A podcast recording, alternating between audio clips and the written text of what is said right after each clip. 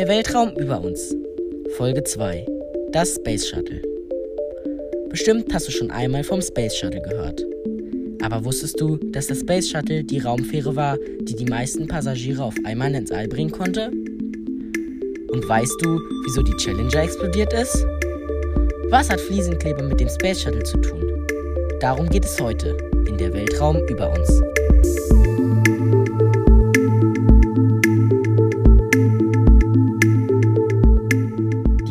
Des Space Shuttles.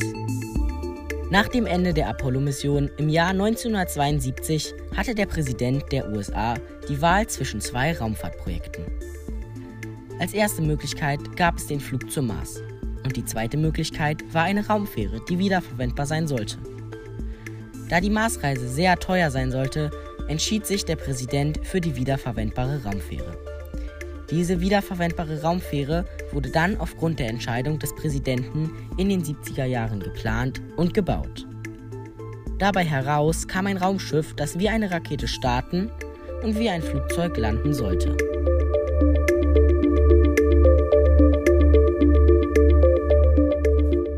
Der allererste Start des Space Shuttles. Mission STS-1. Der allererste Start des Space Shuttles fand am 12. April 1981 statt.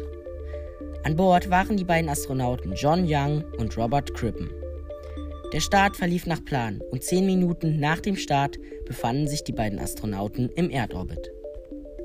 Als die beiden Astronauten auf einen der Kameras sahen, dass ein Stück von der oberen Verkleidung fehlte, machten sie sich Sorgen, dass auch ein Teil der Unterseite am Hitzeschild fehlen könnte.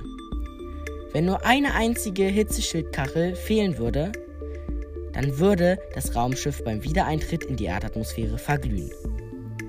Dies war zum Glück nicht der Fall und die beiden Testpiloten landeten am 14. April 1981 zur Erleichterung aller sicher an der Edward Air Force Base in Kalifornien.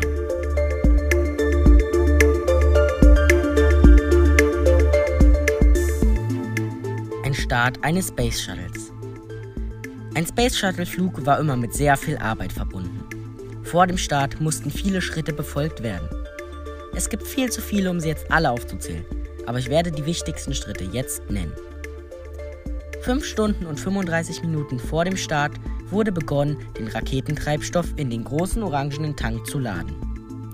Die beiden Booster an der Seite waren schon längst betankt, denn sie laufen mit festem Treibstoff, der schon beim Bau in die Booster kam.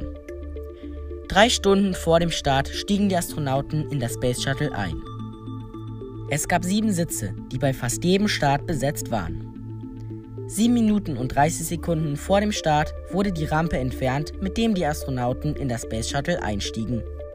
Und zwei Minuten und 55 Sekunden vor dem Start wurde der mechanische Arm, der den Treibstoff in den orangenen Tank geladen hatte, entfernt. 6,6 Sekunden vor dem Start wurden die drei Haupttriebwerke am Space Shuttle gezündet. Während des Starts passierten mehrere Dinge gleichzeitig. Die beiden Booster wurden gezündet und die Startklemmen, die das Space Shuttle am Boden gehalten haben, fielen ab. Und das Space Shuttle hob ab. Ein bisschen mehr als zwei Minuten nach dem Start wurden die beiden Seitenbooster abgesprengt.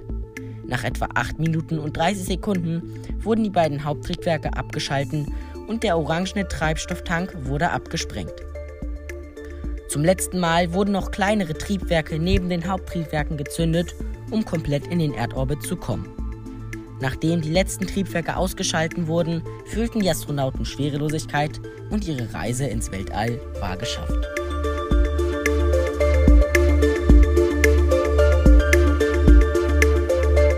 Das Unglück der Challenger und der Columbia. Vielleicht hast du ja schon mal vom Unglück der Challenger oder der Columbia gehört. Lass uns zunächst über die Challenger sprechen. Die Challenger ist einer der fünf gebauten Raumfähren. Sie ist am 28. Januar 1986 kurz nach dem Start explodiert. An Bord waren sieben Astronauten und eine von ihnen war die Lehrerin Christa McAuliffe. Sie war an Bord, um eine im Fernsehen übertragene Unterrichtsstunde zu geben. Doch was ist genau schiefgelaufen?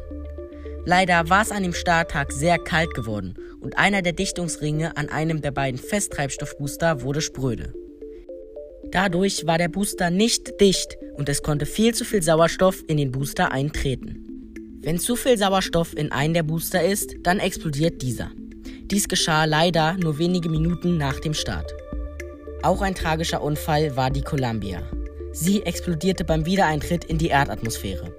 Während des Starts löste sich ein Teil der Verkleidung des orangenen Treibstofftanks und dieser flog mit voller Wucht in den linken Flügel und beschädigte dabei das Hitzeschild. Dieses war so doll beschädigt, dass es nicht mehr funktionsfähig war. Somit verglühte die Columbia.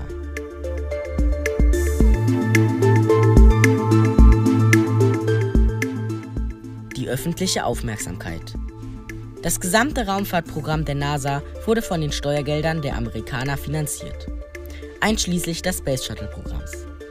Wenn also die Raumfahrt keine Aufmerksamkeit des Volks mehr bekommt, dann gibt die Regierung der NASA weniger Geld. Da das Space Shuttle Programm sehr teuer war, mussten sie immer für Aufmerksamkeit sorgen. Deshalb sollte auch die Lehrerin mit der Challenger ins Weltall fliegen.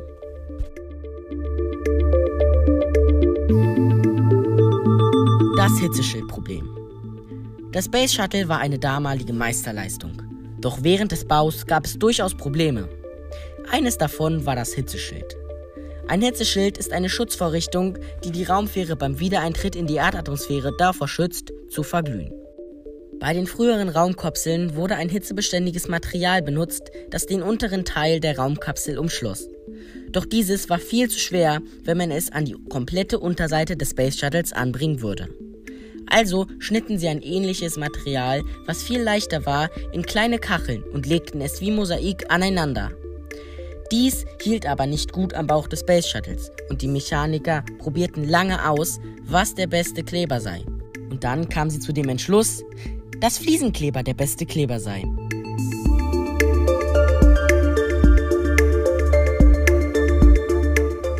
Wieso wurde das Space Shuttle Programm eingestellt?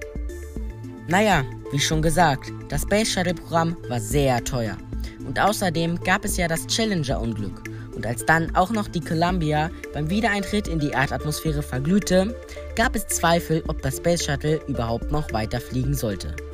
Also wurde das Space Shuttle Programm am 21. Juli 2011 eingestellt, als die Raumfähre Atlantis die 135. Mission des Space Shuttles zu Ende brachte.